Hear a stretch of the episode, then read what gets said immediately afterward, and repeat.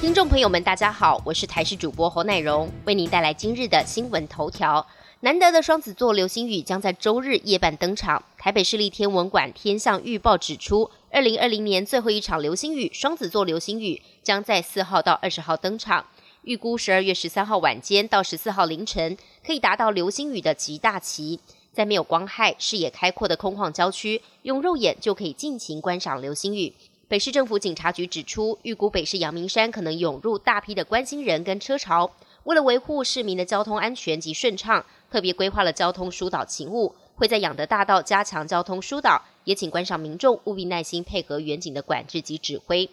大型幼儿园、健身房的室内空品将会纳管，最快在明年上路。为了改善室内的空气品质，环保署滚动式检讨管制场所及规模，优先依敏感族群活动场所。大量公众聚集及频繁进出者，公立及大型场所来循序渐进的管制。环保署今天预告，应符合室内空气品质管理法的公告场所修正草案，新增了五类的场所，包括了两百人以上的幼儿园、二十床以上的产后护理机构、收托三十五人以上的托婴中心、地区型的医院，总楼板面积达到一千平方公尺以上，没有满两千平方公尺的运动健身中心，新纳入大约两千两百家的场所。如果法规作业程序顺利的话，最快在明年初会上路。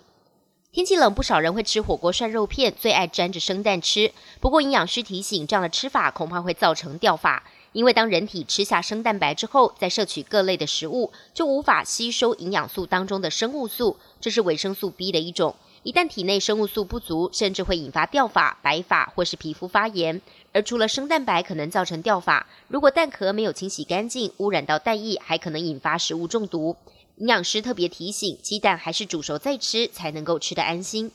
美国 FDA 渴望在几天内授权辉瑞疫苗投入紧急使用，不过却传出在实验阶段有六名志愿者死亡，让疫苗安全性再度受到讨论。不过，包括了指挥中心跟专家都认为，这只是施打疫苗之后出现的不良反应，跟疫苗的安全性无关。另外，也传出有四名受试者在接种疫苗后的三到四十八天内出现了颜面神经失调。不过，另外一批施打安慰剂的受试者却通通没有类似状况，引发担忧。美国 FDA 赶紧说明，强调这只是巧合，受试者出现颜面神经失调跟疫苗无关。美国联邦众议院遂出入委员会首席贸易顾问戴奇将出任美国贸易代表。他十一号在美国总统当选人拜登的记者会上，以黑色裤装搭配白色衬衫亮相。他谈来自台湾的父母，谈自己代表美国向世界贸易组织提高中国大陆的经验。拜登表示，戴奇是值得信任的贸易专家，是敬业的公仆。戴奇则强调自己以成为美国工人拥护者为傲，是美国人为了美国的最大利益。